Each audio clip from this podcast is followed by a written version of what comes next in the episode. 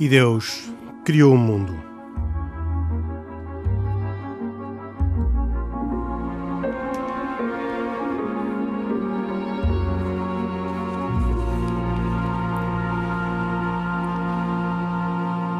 Boa noite.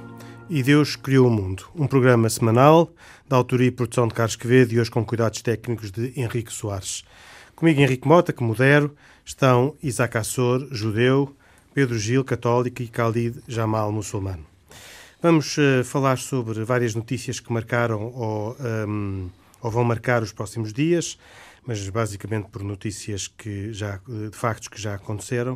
Uh, no dia de hoje, 17, em que uh, não podemos deixar de referir que o Papa Francisco faz, faz anos. Nasceu em 1947, neste dia 17 de dezembro.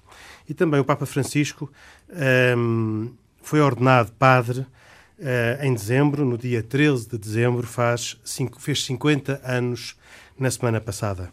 E por isso gostava de perguntar ao Pedro, uh, ao Pedro Gil o que é que, uh, a seu ver, é o balanço da vida deste, deste Papa, destes anos de pontificado, mas se calhar também uh, relacionando com aquilo que foi a sua vida como uh, arcebispo de Buenos Aires e todo o seu trabalho nestes 50 anos de padre. Há um tempo que é crucial na vida dele, que são dois anos que acontecem entre 1990 e 92. É talvez desconhecida a parte das pessoas que ele teve um período em que foi enviado para uma cidade que fica distante várias centenas de quilómetros da capital de Buenos Aires, tendo deixado todas as funções de responsabilidade da Companhia de Jesus e sendo enviado para uma casa também da Companhia, onde ficou restringido a tarefas domésticas, portanto, de, dos anciãos que estavam dentro dessa casa, e ao trabalho pastoral, portanto, de sacerdote apenas para confessar e celebrar a missa. É, é razões muito complexas que não vou agora aqui identificar para explicar esta mudança, mas estamos a falar de uma pessoa que tinha sido, é, uns, 20, uns 15 anos antes, tinha sido provincial dos jesuítas, um dos mais, um dos mais jovens provinciais do, do, dos jesuítas, portanto, o responsável no país da, da companhia. Tinha tido uma grande proeminência dentro da, da companhia, grandes cargos de responsabilidade e depois que é assim remetido para funções secundárias. É, é um período de grande perplexidade interior. É, e esse é o período em que ele uh, interioriza cada vez mais aquilo que considera ser a missão de Deus para ele. E é aí que ele faz as primeiras reflexões que depois viriam dar lugar ao primeiro grande documento da autoria exclusiva dele, que é a Alegria do Evangelho. Pronto, e, nesse, e nesse ponto nós vamos encontrar alguns. a Alegria no Evangelho é um documento que tem as suas raízes nesse, sim. nessa espécie de retiro que ele fez é, entre 90 e 92. Sim, sim, sim. Nasce daí, como digo, eles que nessa altura pôde escrever muito e foi é, é, como se fosse um processo de despojamento interior. Nós estamos a, a, a falar de uma pessoa que é, manteve a sua fidelidade à companhia de Jesus totalmente, mas enfim, a situação para ela era um bocadinho complexa e teve que fazer a, a integração de todas essas circunstâncias difíceis na, na, na, sua própria vida. E querendo fazer assim um, um retrato em, em traços gerais da, da, da personalidade dele, claro, nós conhecemos dele a, proximidade, os gestos, até o bom humor, aquela linguagem simples e tudo isso são características que ele tem. Mas se, para encontrar os cromossomas essenciais daquilo que o define, eu acho que é essa enorme descoberta da, da bondade de Deus. E isto parece assim uma, uma verdade lá paliça, uma coisa óbvia banal, e não é assim, porque hum, atualmente uma das grandes ideias que se desapareceu do imaginário coletivo é que Deus seja bom primeiro que exista já há dúvidas, mas a existir não se tem a noção imediata de que seja bondoso. Uh, e, e, esse ponto é fundamental para até haver um, um, é o pressuposto de um regresso a Deus, que é outra coisa que ele anda sempre a dizer. E, portanto, ele é uma pessoa altamente centrada uh, em, em, Deus. E outra experiência que ele teve, que também é uma certa novidade, foi que todo este caminho interior dele de, entrega a Deus, seguir o sacerdócio, uh, nasce quando ele era estudante, ia para uma festa de, de universitários e com, um, para surpresa anterior, sente a atração súbita de entrar numa igreja. Nessa igreja vê lá um, um padre, eh, também inesperadamente, e naquele momento, sem qualquer premeditação, teve um desejo enorme de se reconciliar com Deus relativamente a algumas coisas que na sua, no seu coração não estivessem em ordem. E foi por isso que teve uma, uma confissão muito bem feita. Isto também parece uma coisa moral, mas não é. E marca um dos dados também muito importantes nele. Ele foi uma pessoa que devolveu à Igreja uh, atualmente a confiança nesse gesto sacramental que é a confissão e que corresponde a uma necessidade muito grande que a maior parte das pessoas sentem, eventualmente nós aqui sentimos, que é o de curar uh, aquelas feridas que estão no coração e que não se resolvem com, com dietas exteriores. Aliás, o Papa, em, já no, durante o pontificado, já há uns anos, em 2014, numa num discurso aos parcos de Roma, disse que a confissão é uh, um instrumento essencial da misericórdia de Deus e depois pediu aos padres para não serem nem rigoristas nem laxistas, porque diz que um como o outro não são um bom testemunho da misericórdia. A misericórdia autêntica, disse o Papa, faz-se no respeito da pessoa, na escuta atenta e no respeito pela verdade da situação de cada um e acompanhando o caminho de cada um até à reconciliação. Isto vem, vem dessa experiência? nasce na origem, certamente daqui. Na, na origem do seu caminho de, de, jovem.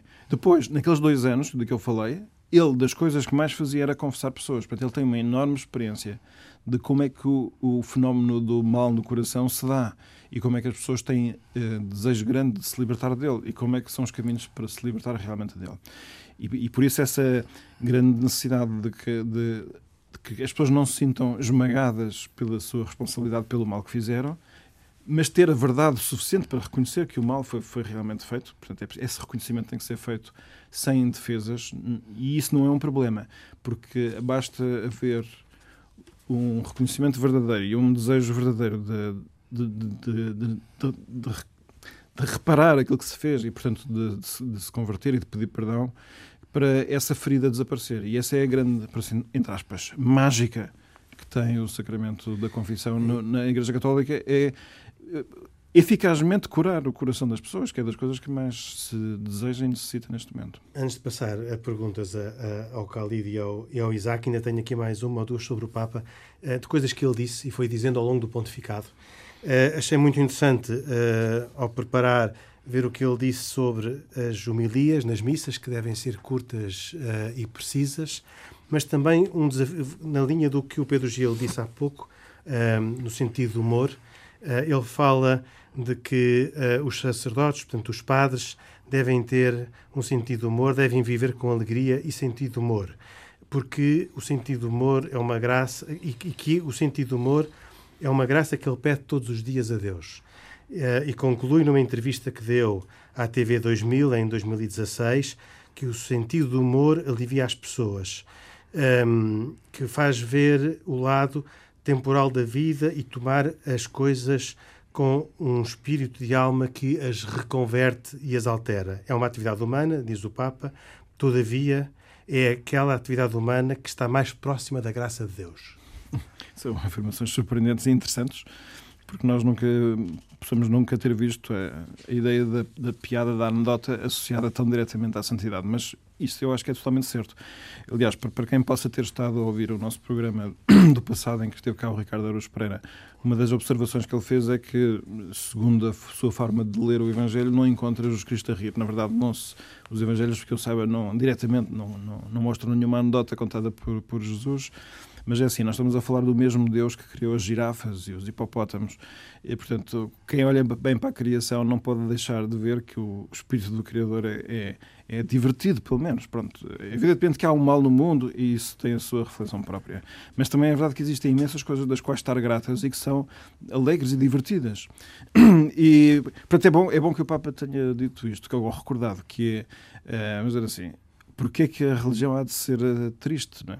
Uh, isto não obstante. Neste digo, caso, os padres.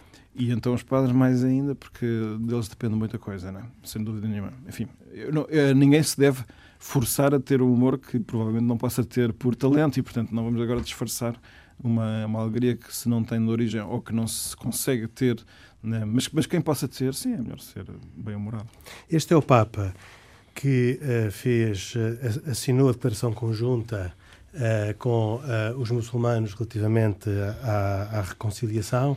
É também o Papa que uh, disse coisas relevantes sobre os judeus e, particularmente, ainda já este ano, em novembro deste ano, disse que nenhum católico pode perseguir os irmãos judeus um, ehm, quando evocou os sofrimentos desse povo ao longo da história e, em particular, a brutalidade sofrida no século XX.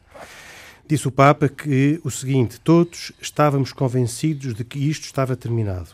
Hoje começa a renascer por aqui e por ali o costume de perseguir os judeus.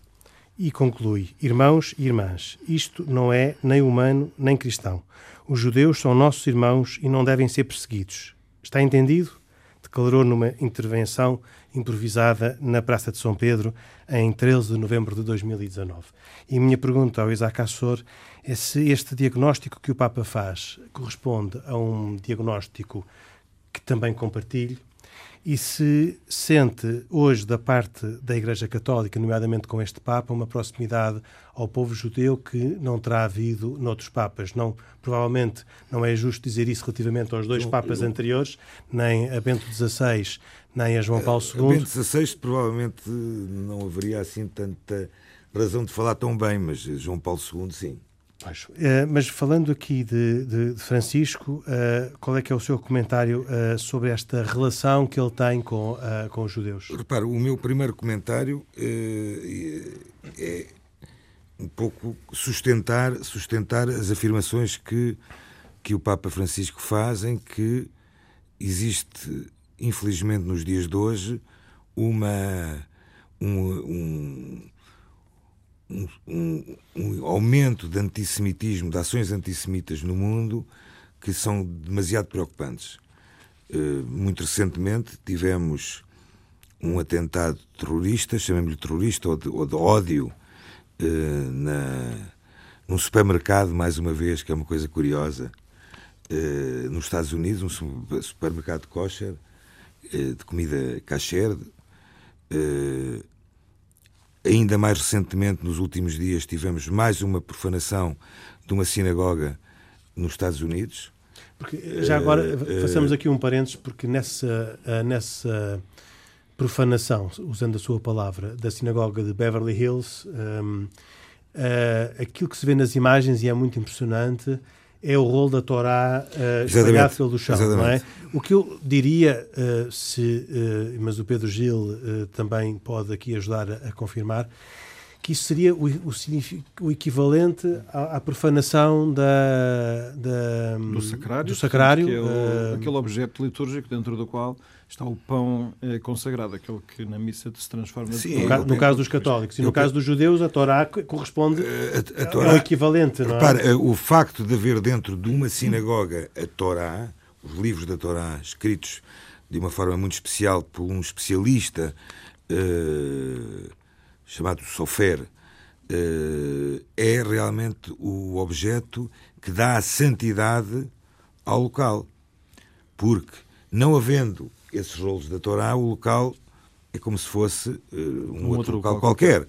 Ou seja, é esse local a que. A sacralidade do local. A sacralidade resulta... do local resulta disso. Ou seja, não havendo, não havendo esses rolos, por exemplo, por exemplo, os homens não teriam que andar com a cabeça coberta.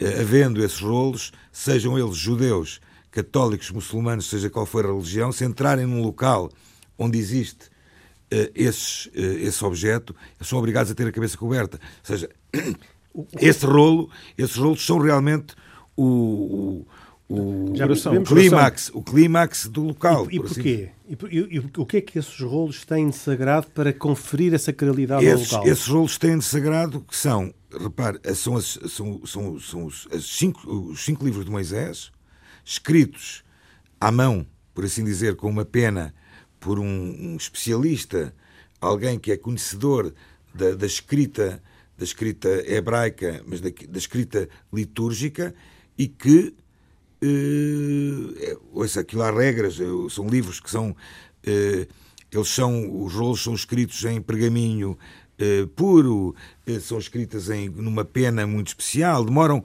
só para terem uma ideia, um, um livro, de, um, um dos, ou seja, um rolo daqueles dos cinco livros pode demorar entre um a dois anos a ser escrito. Pela, pela, pela, pela, pela, pela o artesanato que está ali. Não, é, não só pela, pela, pelo, pelos requisitos que são necessários. Uh... Sim, mas, uh, mas há, há alguma, uh, algum acontecimento que transforme aqueles bens materiais nessa realidade sagrada que, que os não há, reconhecem não nas há, da Torá? Repare, há porque, Ou, porque se for só um pergaminho bom escrito por um especialista, não, não há um, não, não, um acontecimento. Não, não, aquilo tem. Uh, repare, uh, o facto de ser escrito daquela forma uh, torna o, o, o, o, texto mais, chamemos-lhe, mais sagrado do que por e simplesmente estar a ler um livro. Porque existem livros com os cinco livros de Moisés, obviamente. Mas Existe... se eu não estou enganado, os católicos reconhecem na, na Eucaristia uma um acontecimento que uh, transforma aquela hóstia e aquele vinho que lhe dão a sacralidade, que, que, transforma, que, que os transformam. Portanto, deixam de ser a mesma coisa. Digo sim, bem ou mal? Sim, sim. Chega um momento em que o, o, o padre o que faz na missa é repetir as mesmas palavras que Jesus disse na última ceia em Jerusalém, sobre um pedaço de pão, quando disse isto é o meu corpo, e um cálice de vinho disse isto é o meu sangue. Portanto, tanto o pão como o vinho, deixam, continuando a parecer o que são, o que eram, portanto, pão e vinho passam a ser uma coisa diferente, que é o corpo, sangue, alma e divindade, assim a expressão. Porque aconteceu... Porque estas palavras têm um efeito de transformar E, e a minha pergunta ao Isaac é se há algum gesto litúrgico que transforma, como uh, na consagração cat, uh, uh, católica, aquela, aquela não, realidade não, física e humana. Não, agora, eu, no, no, processo de, de, elaboração desses rolos, eh, eh, quando ele chega ao fim, existe alguma cerimónia Existem de, cerimónias. De, de bênção, há uma, há uma eh, chamemos-lhe que uma rededicação que esses rolos são feitos ao local, à sinagoga. É feito, por exemplo, a entrada, a entrada desses rolos é como se fosse quase como uma cerimónia de um casamento, por assim dizer. existem eh, N preces que são ditas, eh, é feito uma espécie de um, de um como eu disse, um, um, tipo de um casamento, mais uma vez, entre o, entre o povo de Israel e a Torá, eh, e isso é que torna esse, esse, esse, esses rolos, essa escrita, como uma escrita sagrada, por assim dizer. Isaac, voltamos... Mas esses, esses rolos, só para terem uma ideia, uma ideia se por acaso, em alguma situação, ao serem lidos, porque são lidos às segundas, às quintas e aos sábados nas sinagogas, uh, semanalmente ao sábado, segunda e quinta, a semana anterior, por assim dizer. Se por algum motivo a pessoa que estiver a ler, que primeiro tem que ser alguém que conhece muito bem uh, as escrituras, tanto mais que esses, essa escrita não está, inclusive, com vogais, aquilo é um, é um hebraico puro, por assim dizer, tem que ter muito conhecimento. Uh, se por algum motivo for encontrado algum erro, que pode acontecer com, com o passar dos tempos, ou de, das escritas terem desaparecido, o, as letras não estarem corretas, esse livro deixa de ser sagrado e tem que ser corrigido em determinado número de tempo, senão passa a ser completamente proibido ler de, desse livro. Voltamos ao, ao, tema inicial, que era o Papa Francisco e o facto de. Um eh, passar hoje os 50 anos da. a passar hoje o aniversário. Um, os 50 anos da ordenação foi na semana passada. Para um judeu, uh, e na sua opinião, este Papa uh, deu algum contributo relevante na aproximação e deu. diálogo entre deu. católicos e judeus? Deu muito, deu muito. Deu muito, eu devo dizer, uh, se calhar falando de, de se calhar dos, desde o Papa João XXIII, passando pelo Papa Paulo, Paulo VI, uh, João Paulo II, pouco se pode falar, Bento XVI, João Paulo II, eh, não há dúvidas que Francisco é.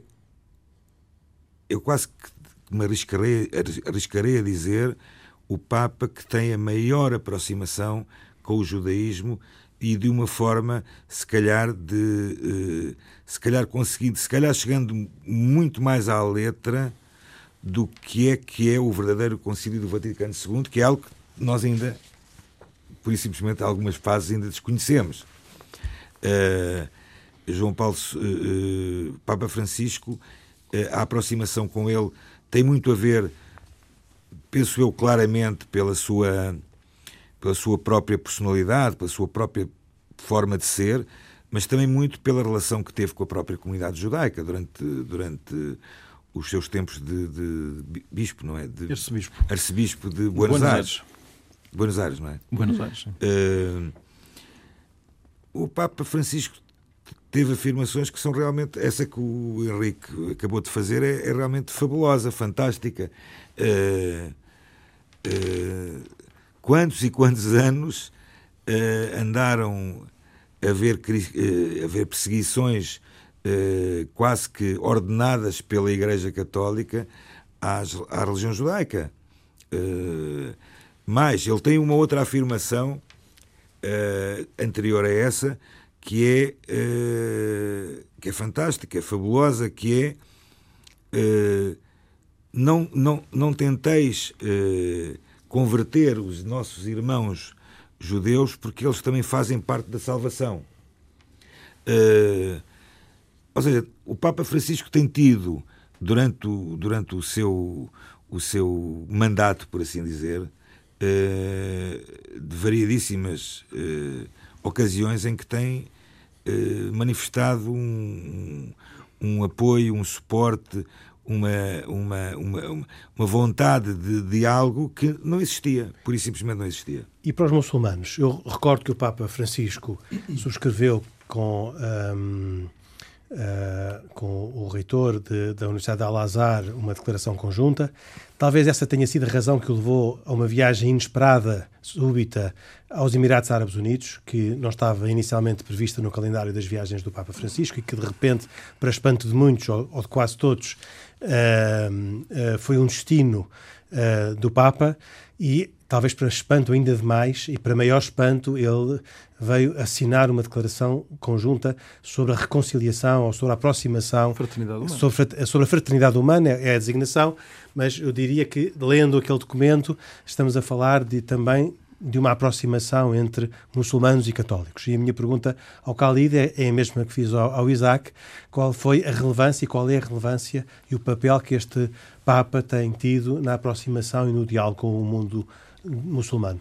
Bom, Henrique, duas ou três notas. A primeira, subscrevo praticamente na íntegra aquilo que foi dito pelo Isaac. Este Papa, uh, por duas razões. Por um lado, por uma razão ou por uma circunstância que eu acho que emerge da própria pessoa e da personalidade dele e das relações que, eventualmente, enfim, enquanto arcebispo, deve ter tido com outras comunidades. Uh, e também pela circunstância de o mundo e, da, e da, do, do, contexto atual, da atualidade a se o exigir.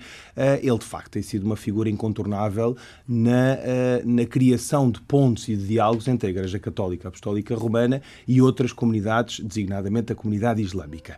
Uh, é preciso não esquecer que uh, o Vaticano tem tido, enfim, aquilo que eu posso classificar como uma relação de sucessivos avanços e recuos. se, por exemplo, olharmos para o papado de João Paulo II, eh, víamos atitudes nele que claramente demonstravam de facto essa ligação a outras religiões. Já o Papa Bento XVI, para a comunidade islâmica no seu todo, eh, ficou marcado por algumas afirmações, designadamente em Ratisbona, que de certa forma magoaram e feriram a comunidade islâmica a nível mundial. E portanto, este Papa vem demonstrar pela primeira vez que está disposto a um diálogo aberto, mas mais ainda do que o diálogo, porque, por exemplo, quando há tensões entre os fiéis de várias comunidades, porque a verdade é esta, ao mais alto nível institucionalmente não há tensões entre as comunidades. O que ocorre é quando um judeu ou um muçulmano se zangam com, com um irmão católico. E é preciso que os líderes religiosos venham desfazer isso e que, ao invés de tomarem muitas vezes as dores dos seus fiéis e dizer, bom, imagine-se que um muçulmano agride um católico. É claro que quem agride, em princípio, deve ser censurado. E o Papa Francisco, em vez de criticar o muçulmano tomando as dores dos seus, dos seus fiéis, que no fundo eram razoável e legítimo, ele inverte a lógica tradicional. Ele vem dizer, é verdade que o muçulmano cometeu um erro, não deixa de defender os seus fiéis, mas vem dizer que é preciso apontar, é, é quase um juízo de autoanálise, é preciso apontar as falhas que os cristãos também cometem em relação aos muçulmanos e eventualmente pensar naquilo que não legitima, mas de certa forma, explica as agressões mútuas. E isto, parecendo que não, inaugura, do meu ponto de vista, uma abordagem, uma visão muito maior, muito mais ampla e que é muito mais uniformizadora e pacifista do que do qualquer outra na história da humanidade. Recorde-se, e o Henrique fala bem disso, uh, isto, isto cria mudanças sem precedentes, não só a declaração que pode ser alargada, como já percebemos, e acho que a intenção é essa, mas repare, é a primeira vez, eu não me canso de dizer, a história da humanidade que um Papa vai à Península Arábica. E ele não vai só para eventualmente assegurar os direitos dos fiéis e dos católicos que são tão perseguidos no Médio Oriente. É mais do que isso. Para além disso, é, é um gesto simbólico que visa não só a criação de relações, mas através de atitudes. Ou seja, é um bocadinho, na célebre expressão popular, passar das palavras aos atos. Quer dizer, não basta um líder dizer coisas bonitas, dizer coisas românticas e dizer que os irmãos, uh, que os cristãos, perdão, ou que os judeus são nossos irmãos. Deixe-me só partilhar uma coisa interessante. Uh, há uma, uh, eu contive agora há uns tempos atrás nos Estados Unidos a falar sobre diálogo interreligioso, a convite uh, do, do governo do Departamento do Estado americano. houve, uma, houve algo que foi identificado como uma dos, das doenças dos líderes religiosos. E diriam, diziam eles que se chamava síndrome do double speech, ou seja, é, entre aspas, uma enfermidade que ocorre com todos e é uma tentação que todos nós temos que, enquanto estamos num diálogo ou num debate de diálogo interreligioso, é muito fácil e tentador dizer que os cristãos e que os judeus são os nossos irmãos. Mas depois, quando nós estamos dentro das nossas casas, num registro mais íntimo, numa sinagoga, numa mesquita e numa, e numa, e numa igreja, quando estamos só diante dos fiéis que nos são próximos, às vezes o discurso muda. E, portanto, daí a, a, a nomenclatura do síndrome do double speech para terminar, diria que se calhar, do meu ponto de vista, o Papa Francisco não, não enferma deste, deste vício e desta doença e tem demonstrado ao longo do seu papado. Uma última pergunta sobre este tema, para mudarmos de notícia, mas ainda queria fazê-la ao Pedro Gil. Uh, o Papa tem sido sempre claro sobre uma questão muito controversa na Igreja, onde há uh, pelo menos dois discursos, uh, dois discursos opostos e radicalmente opostos sobre a existência e a natureza do diabo. há muitas uh, que pensam na Igreja que o diabo não existe, e talvez estes sejam aqueles que alinham em grupos mais, eh, dir-se-ia, segundo a nomenclatura atual, mais abertos e progressistas, e que seriam aqueles mais próximos do Papa Francisco em muitos temas. E sobre esta matéria, o Papa alinha com uh, grupos talvez mais conservadores e tradicionalistas, dizendo que o diabo, o diabo existe. Numa carta que ele escreveu por ocasião dos 160 anos do aniversário da morte do Curadares, ele diz: O diabo existe, não é um mito é astuto, é mentiroso, é enganador. E convida a olhar para Maria, Nossa Senhora, para rezar o rosário cada dia, sobretudo neste período, para proteger a Igreja dos ataques do diabo que quer trazer a divisão. Isto é uh, um, só uma afirmação de que o diabo existe ou é também uma afirmação de que na Igreja há hoje um processo de divisão que marca muito o pontificado do Papa Francisco? Essa afirmação é claramente uma uh, cingida apenas à afirmação da existência do demónio e é uma afirmação de total clareza. Às vezes nós podemos uh, discutir a ambiguidade de algumas expressões do Papa em algumas matérias, nesta aqui não há, e não é só nessa afirmação, não há nunca ambiguidade. Ele tem a noção clara, viva e forte de que o demónio existe, tu é uma, é uma liberdade, é uma liberdade de que tem com fins obscuros e que perturba e boicota realmente a vida das pessoas. E e, e portanto, é um elemento da realidade com o qual contar. Ele não está a dizer que é o mais forte, nem está a dizer sequer que tem o mesmo poder de Deus, que não tem de modo nenhum. É uma criatura e, portanto, controlável, dominável. Não é tão controlável e dominável por nós até certo ponto. E, portanto, que é um, é um risco passar por cima da sua existência. Agora, sem dúvida nenhuma, que é um tema de, de, sobre o qual na Igreja, nas últimas décadas, houve ou um silêncio ou uma negação. É, portanto, uma leitura que se tem feito sempre de, dos sinais que na Escritura se fala do, do demónio é de que seria sempre um, formas simbólicas de se expressar e com a ideia de se referir apenas ao mal que existe no mundo, habitualmente o mal provocado pelo, pelos homens.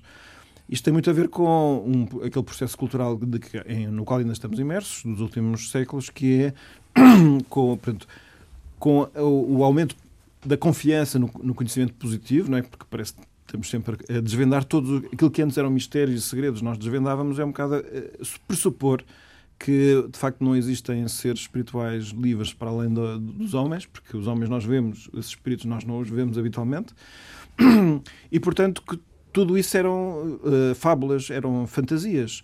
E, portanto, como mentalidade adulta, moderna, crente, teria que eliminar todos esses mitos. Portanto, é preciso matar fantasmas, para, segundo essas pessoas, para não vivermos no irrealismo de quem acredita em contos de crianças.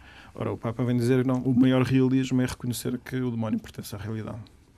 Muito bem, vamos mudar de tema um, e, e, e, para um tema de atualidade grande, porque o PAN um, tem um projeto de lei para que os políticos recebam um formulário com um campo de preenchimento facultativo onde devem responder se pertencem a associações de caráter discreto.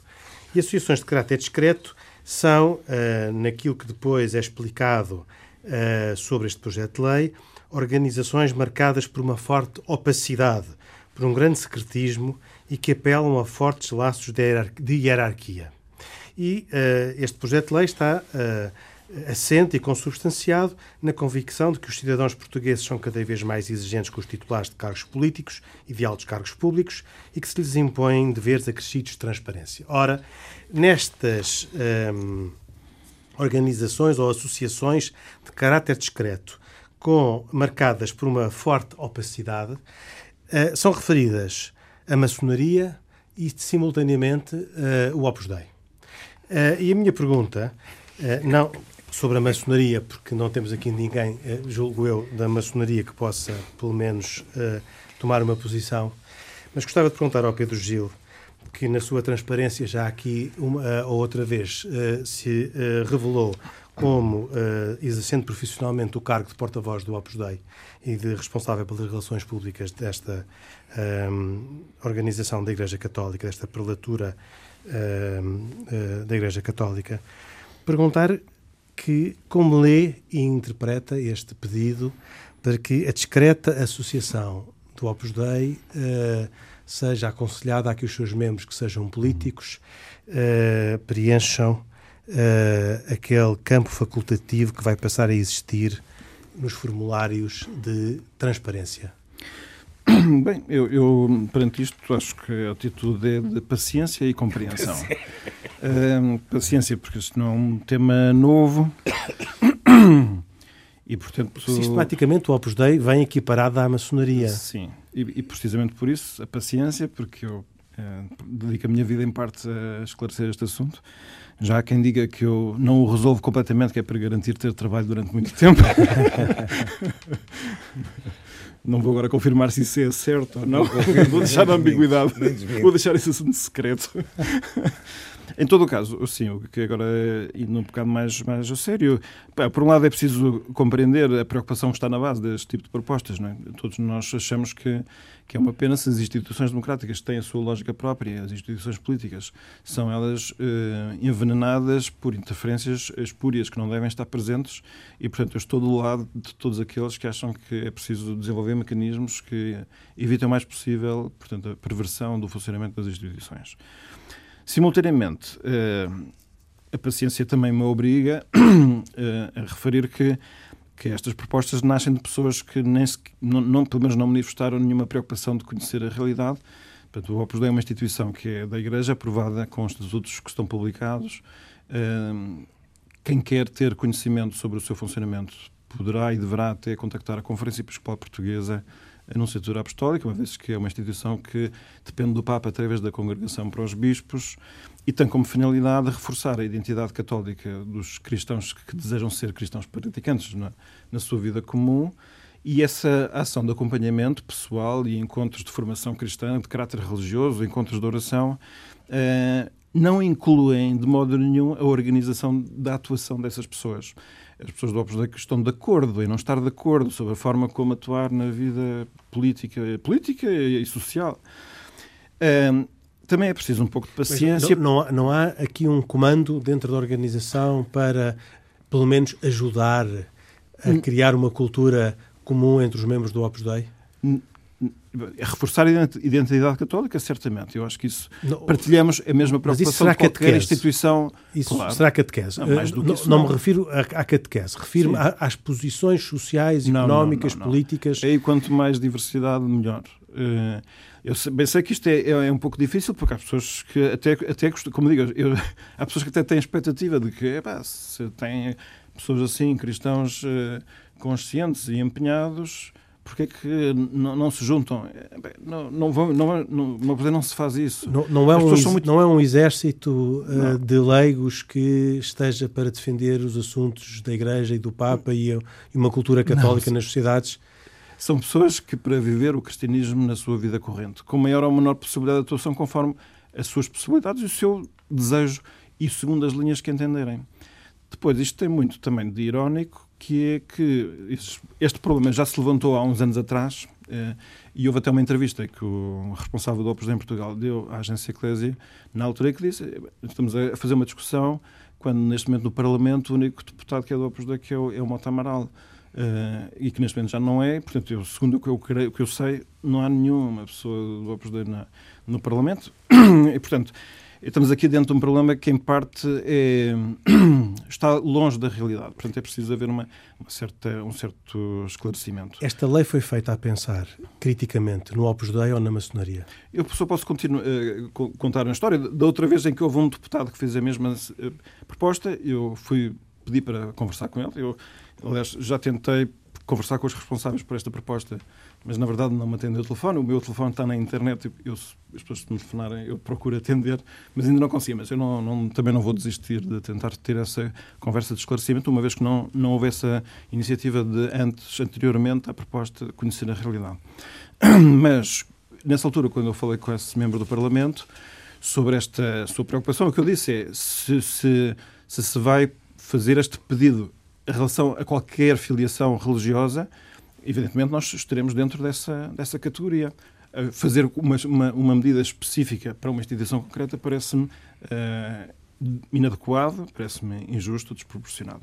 Mas a pessoa que me disse foi, eu na verdade, com os, enfim, eram mais de cinco anos de experiência que levo aqui no Parlamento, várias vezes suspeitei de interferências de outras forças na, na atuação de várias pessoas, mas tenho que reconhecer, disse-me a mim, que nunca tive a suspeita de que fosse alguém do Opus Dei. Então, então eu perguntei, então, mas porquê é que fala do Opus Dei? É, é, um, é um pouco, deixem-nos em paz.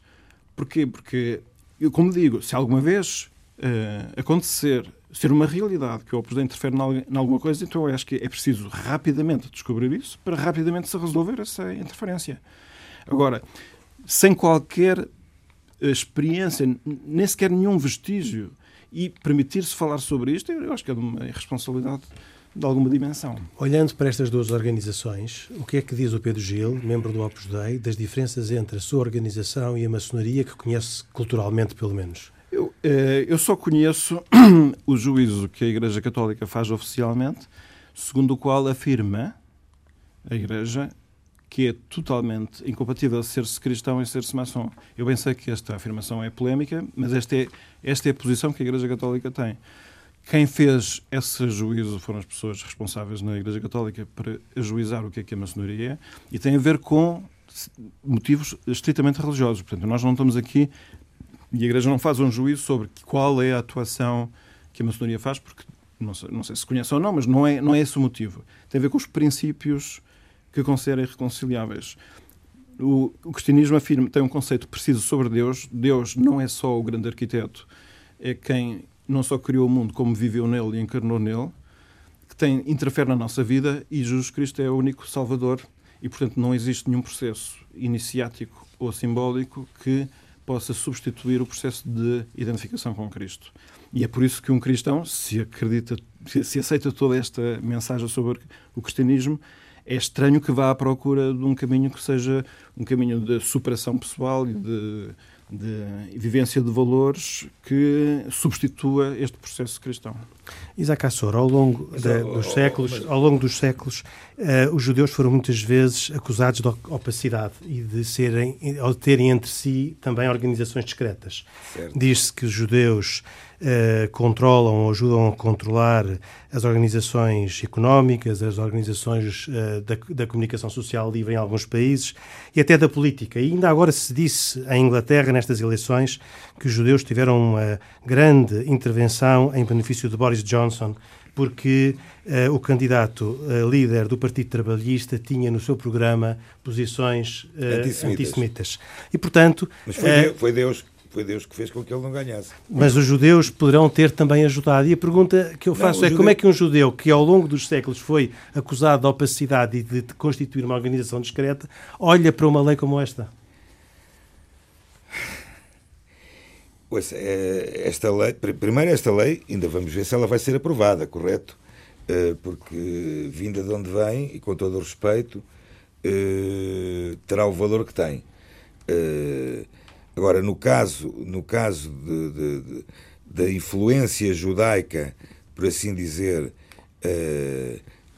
em vários campos, como, como, como o Henrique mencionou, eu devo-lhe dizer que no caso destas últimas eleições eh, no Reino Unido, teve, tive uma curiosidade que ouvi em direto eh, o último eh, comício de, de James Corbyn e que existia uma manifestação de meia dúzia, como isto dito pela, pela, pela comunicação social, meia dúzia de, de membros da comunidade judaica que se manifestavam contra eh, e, e contra, contra James Corbyn e, e, fazer, apelar ao, ao não voto nele e que na mesma altura existia uma manifestação a favor de James Corbyn também de meia dúzia de eh, ativistas palestinianos.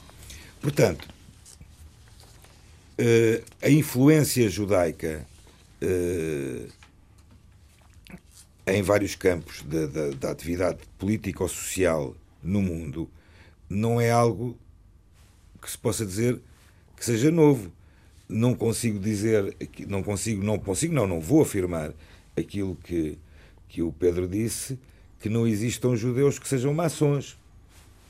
Mas agora vou-lhe perguntar, o que é que acha se, se o que fosse pedido foi que os políticos dissessem se são judeus? Ó ó, Pedro, eu vou, eu vou, eu vou fazer outra, outra vou-te responder com uma, um bocado à, maneira, à boa maneira judaica, vou responder-te com uma, com uma pergunta e, e com algo que eu, eu, eu, participei recentemente num, numa formação eh, do Turismo Portugal eh, sobre a herança judaica em Portugal. E um dos temas era o tema fundamental, por assim dizer, tem sido o aumento do turismo judaico para Portugal. E eu comecei a minha formação, e dei formação em vários locais de, de Portugal. Eu comecei por perguntar quantos católicos vieram a Portugal? E quantos muçulmanos vieram a Portugal? Ou seja, como é que se pode dizer que o turismo judaico aumentou em Portugal? Alguém, alguém na entrada do país pergunta a religião da, da pessoa que vai entrar? Alguém no hotel onde vai ficar Mas, agora, respondendo à pergunta, porque estamos a terminar o programa, eh, Isaac, respondendo à pergunta do Pedro, o que é que acharia se perguntassem Sim, só que eh, o, o que estivesse aqui a discutir é pedir aos políticos que declarem se são ou não judeus. Eu estou a dizer que acho que é uma pergunta que é muito melindrosa do ponto de vista da liberdade religiosa. Eu, Eu, eu, não estou vejo, só- eu não- Pedro, eu não vejo qual é a razão de fazer essa pergunta. Não, mas a pergunta é, então, eu- Embora a pergunta não seja se são católicos, nem pergunta sobre a religião, pergunta se pertencem a uma organização, não é? Sim, é, mas é assim, se for uma organização de caráter religioso, arrastado. enfim, porque a religião não se dá muitas vezes, dá-se muitas não- vezes através de expressões eh, menores, né? do organizativas, como é, como é nor- normal, né? aliás. Eu não vejo qualquer razão para essa pergunta existir. Eu também acho que não. Não vejo razão nenhuma. Muito bem. Porque senão entramos claramente numa questão quase que racial, por assim dizer. Que é, qualquer dia vão, vão vão perguntar a alguém se essa pessoa, eh, além de fazer parte de alguma organização religiosa, pode ser fazer parte, inclusive, de alguma organização social que tenha ligação com alguma ter- determinada religião. Mas, oh, Isaac, aqui deixa-me só dizer, aqui tem sido entendido, e do meu ponto de vista bem, que as pessoas na sua liberdade, na sua vida pessoal, podem fazer as suas escolhas, seja Obviamente. ser uma organização com maior ou menor opacidade. Claro que nos membros do Parlamento, em princípio, do ponto de vista teórico, se obriga a uma maior transparência, mas eu não vejo, Mas qual é a não transparência? reconheço grande Mas- incompatibilidade mas, entre qual é a pertencer a uma transparência? qualquer organização qual é a e ser transparência, deputado. Qual é a transparência? Qual, qual é que é a melhoria na transparência se perguntarem a fulano, cicrano, beltrano do Parlamento qual é a religião Também não dele? vejo, também não vejo. E com esta pergunta uh, temos que terminar. Tenho pena que não tenhamos mais tempo para continuar neste tema, mas verdadeiramente o nosso tempo está uh, no fim. Nós voltamos dois, oito dias para mais uma edição de E Deus Criou o Mundo. Boa noite, até para a semana, se Deus quiser.